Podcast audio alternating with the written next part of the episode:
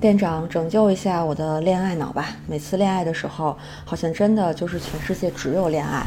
我现在回想起我的前任，对我好像挺一般的，但是之前在一起的时候，不管他做出什么过分的事情，我都能一忍再忍，退让底线。现在想起来，很替自己感到不值。但是我想，下一段关系可能还是会这样。我就是控制不住，会因为对方的一点起伏，自己的情绪就跟着一起激烈起伏。真的很影响自己的工作和生活的，真的好希望以后能正常谈个恋爱，不想再恋爱脑了。如果亲密关系是一段华丽的双人舞，怎样才能在其中找到彼此都舒适的节奏？没有自我牺牲，也没有吞噬对方呢？相互依赖又各自独立，跳出一段游刃有余的舞步，就是今天我们要谱写的一段旋律。Hello，新老桃们，大家好呀！啊，我是不谈恋爱有恋爱脑，谈了恋爱有侦探脑的店长王哲，一名心理学如何十年的心理咨询师。这里是安慰剂心小店家心理学变成生活方式的地方。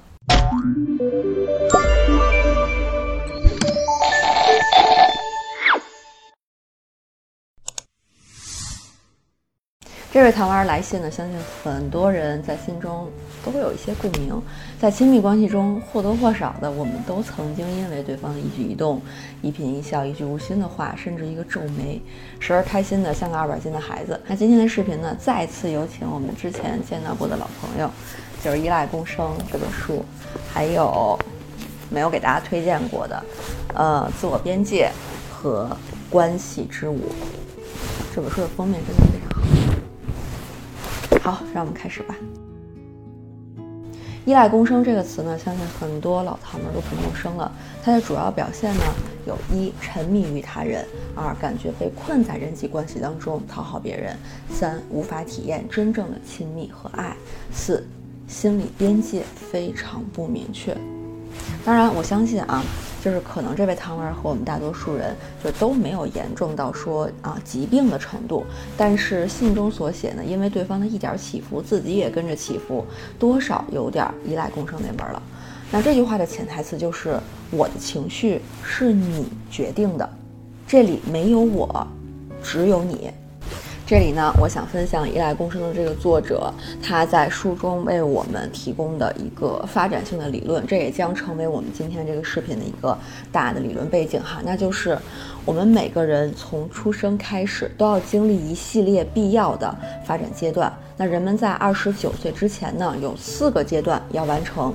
第一个阶段，依赖共生。在这个阶段，虽然生理上已经离开了母亲，但是心理上仍然和这个母体是有某种的联系的。这是我们最初建立基本的连接和信任的阶段。如果呢，在一岁之前能够顺利的完成这个阶段，那么孩子会感觉到安全，然后足够他去探索外部的可能会有一些危险和挑战的世界。比如说，就是爸妈带着孩子出门哈，然后他就会到处去跑啊，去看呀，去探索呀，而不是畏缩在妈妈身边，然后哪儿也不敢去。第二个阶段，依赖无能阶段，在这个阶段呢，最重要的发展过程是要分离了。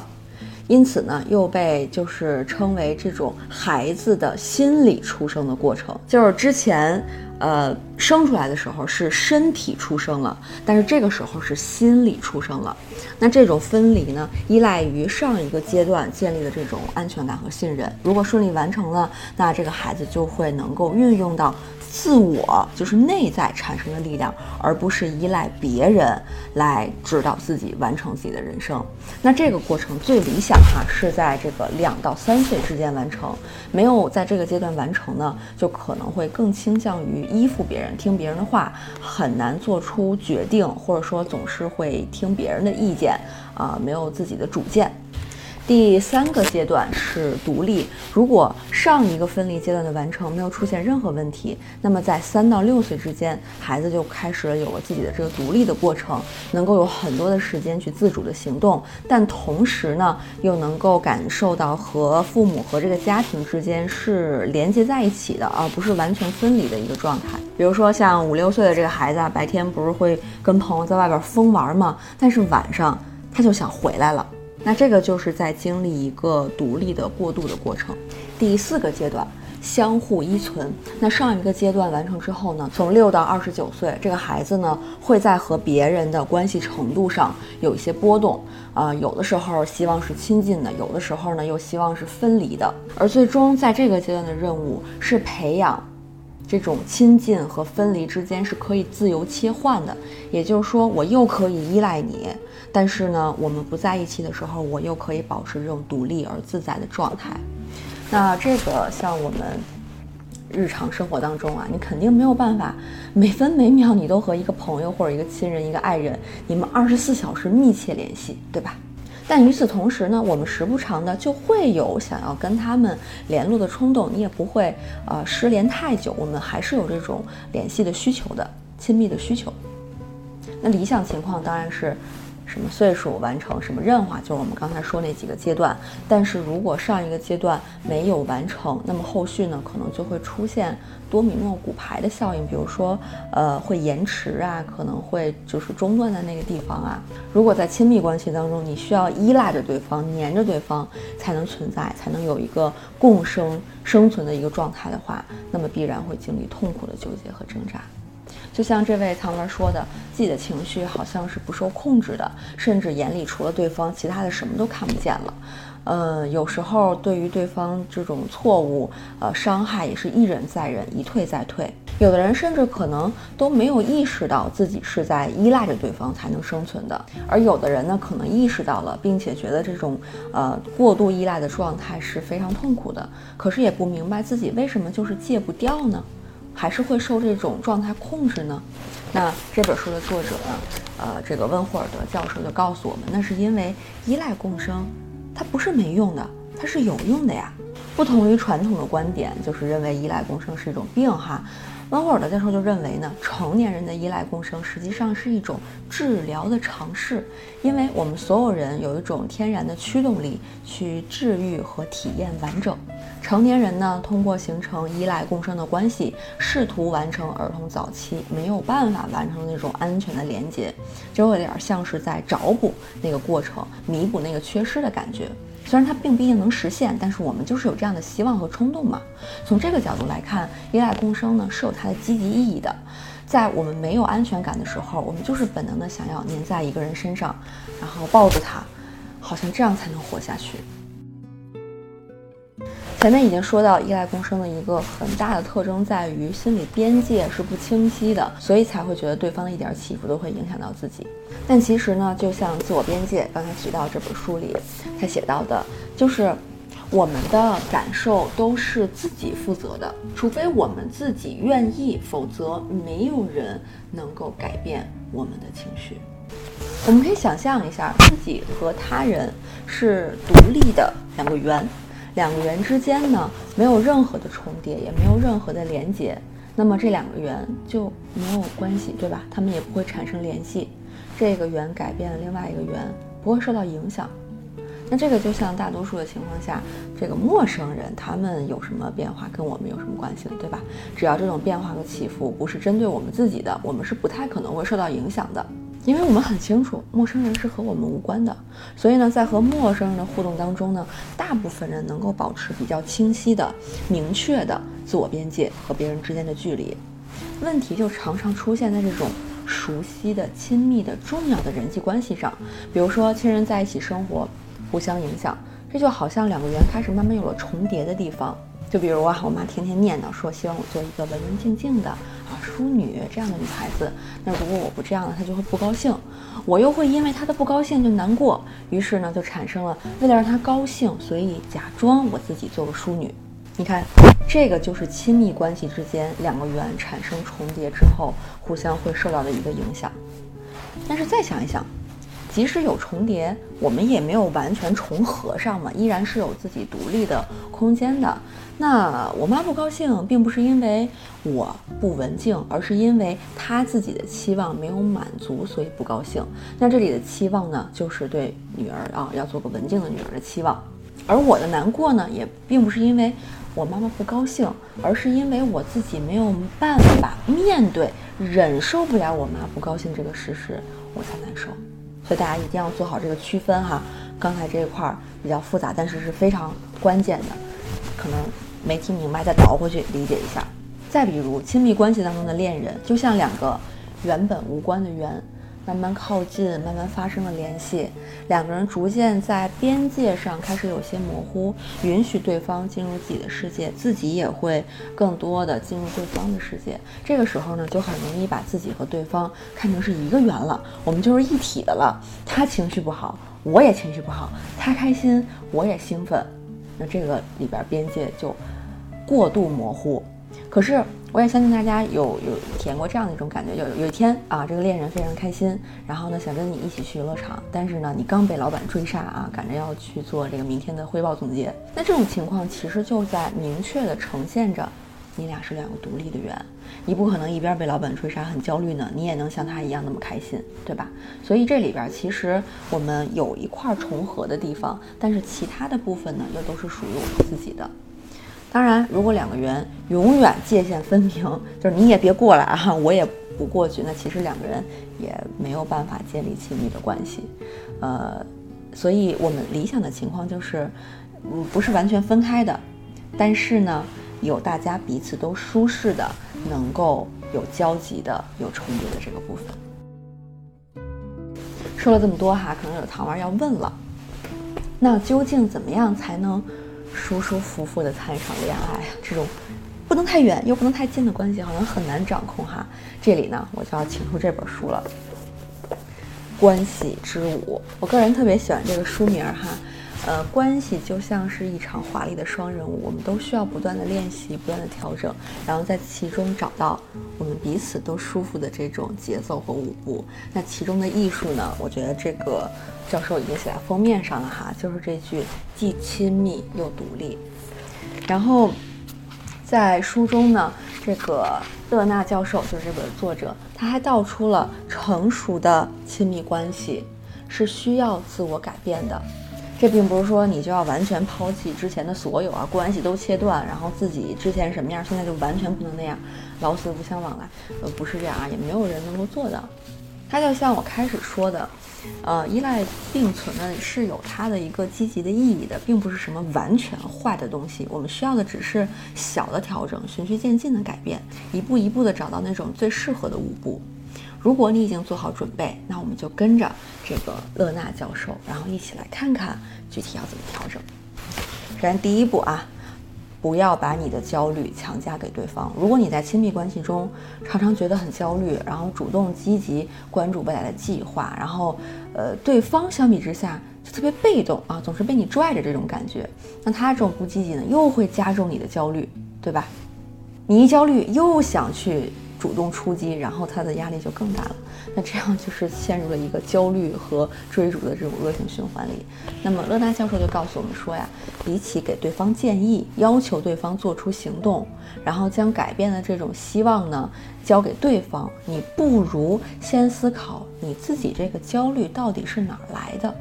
而这个思考本身呢，就是一方面啊，减少你对对方的关注了，那你就自然能够放在自己的身上了，对吧？并且呢，能够让你冷静的去思考一下这个现状啊，这种真实的压力到底是在哪儿的，看得更清楚一些。因为还记得吗？你是那个独立的圆啊，不要把自己压瘪，或者说完全吸附在对方的那个圆上了。你的焦虑和感受都是在你那个圆圈啊，自己这个圈子里边的，而不是对方让你焦虑的。如果你觉得就是跟对方有关系啊，他做这个他做那个就让我特别的焦虑，然后觉得他不能照顾好自己，他也不能把我们的计划安排得很好，那其实你把所有的事儿的这个心都操了，留给对方的这个空间是非常少的。这个时候，其实要把这个责任呢，是嗯分开来去看待的，不属于你的这个部分，不要承担的过多啊，要学会去放手，让对方承担自己的责任。这个机会是你要给他的。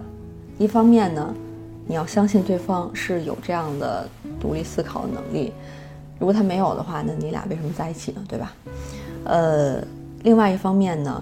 人是需要被给到机会才能去激发自己的潜力的。有时候他就觉得，哎，你把所有的事儿都做了，我就不用做了，然后越来越懒惰，越来越，呃，在关系当中，呃，没有办法表现出积极的一面。当然，这也不意味着你就什么都不说了哈，啊，从此就把他从你这个圆里边踢出去了。呃，可以试着跟对方沟通，去表达你的想法，你也去听他的想法。你们可能会在这个一件事情上是有不同的选择的，这个是要提前做好准备的地方。如果你觉得只有对方说出了你的选择、你的想法才是正确答案的话，那其实还是相当于剥夺了对方的啊表达的权利。比如说，呃，你觉得对方跟你不一样的时候呢，可能就会赋予过多的这种。呃，不太合理的意义哈，比如说他跟你不一样，就是他不够爱你了啊，一定是呃你惹他生气了，呃，或者是其他的一些猜测，但是很多时候就是不一样而已啊，这个是我们要对呃和你亲密相处的人做的一个基本的假设。第二步，面对自己的焦虑，就是这个书里边呢还提到这样一个例子啊，就是他阐明了非常重要的一个观点，那就是。呃，我只有我们有勇气去面对自己，面对真实的关系和事物的时候，才能够减少对这段关系的过度的没有必要的关注。那这个就让我想起，就是我之前刷了那个《哈利波特》哈，然后里边罗恩有一集不是对哈利和赫敏的那种关系特别恼火嘛。然后他就看着他俩相处融洽，默契十足，然后就非常嫉妒，然后非常愤怒，啊，这里边当然有那个魂系的邪恶的影响了，但是呢，本质上还是因为罗恩自己先产生了。啊，这种嫉妒啊，才会被这种呃魂器的功能所利用。他没有办法面对这种突如其来的挫败感，然后跟之前不一样的这种失落感，然后暂时没有办法得到自己喜欢人关注的这种难过的感觉。然后在这种情况下呢，罗恩就生气了啊，就走了。但是在他给自己独立隔离出来的这段时间，他冷静了下来，不再过度关注哈利和赫敏。而是面对真实的自己，认真回顾三个人之间的感情和关系，最终明白了他自己焦虑真正的原因在哪，然后他就可以比较轻松的，啊，以一个比较嗯平稳的心态回到他们之前的这个小分队当中。所以我们在遇到自己焦虑的时候，一定要给自己一个相对安静的、冷静的空间去思考，不然很多时候其实就是在纠结这个。本身就已经不合理的问题了，那这样的话只能是一个恶性循环。最后一步，应对对方的情绪。那相应的呢，如果对方把他的情绪全部丢给你了哈，那我们的情绪肯定会受到影响啊。你要非常明确的意识到的一点就是，我们自己的情绪自己要消化，对吧？对方的情绪他也要有意识的承担下来，然后去思考他自己，这这是他自己要去学习的功课。比如说哈，就是你伴侣他可能面临，比如公司裁员，肯定非常焦虑，对吧？担心这个裁员的名单中会有自己。那这样的情况下，这个事情肯定会牵连到你们双方的。那他的焦虑呢，你不可能完全视若无睹，对吧？但是怎么处理和解决这个事情，是他要去发起的。比如说，他说，呃，那个亲爱的，你帮我收集一下其他公司的招聘信息，然后我这边呢再去打听一下这个公司的情况，然后看看我之前的这个这个工作有没有什么出纰漏的地方。就是他要去给出这个问题怎么样解决的一个方向。你可以配合他，但是呢，你不要把他的这种情绪的负担直接就。全全部都承担到自己身上了。好，这件事情你不用管了，我来替你打点好一切。你说他自己上班的公司遇到了这样的危机，那是不是他应该是那个主动去处理这件事情的人呢？你能做到的是陪伴、理解和支持，但不是全盘的承担过来。一句话啊，面对对方的情绪，我们能做的最好其实就是刚才我提到的那些哈。呃，倾听、理解、陪伴、支持。那真正问题的解决，是对方他那个缘，他自己要在自己的这个范畴里边去解决的。好，那我们今天的纪念弹幕就来发，就是相对于恋爱脑的聪明脑，嗯，聪明脑的五步，希望大家不再让恋爱控制你的大脑，而是可以体验它，享受它。更聪明、更健康的对待啊亲密关系。那今天视频就到这里了，文字版和音频版欢迎关注啊公号“安利亲小莲”，后来回复“亲密关系”就可以收到了。另外呢，回复封面也可以获得今天封面的来源。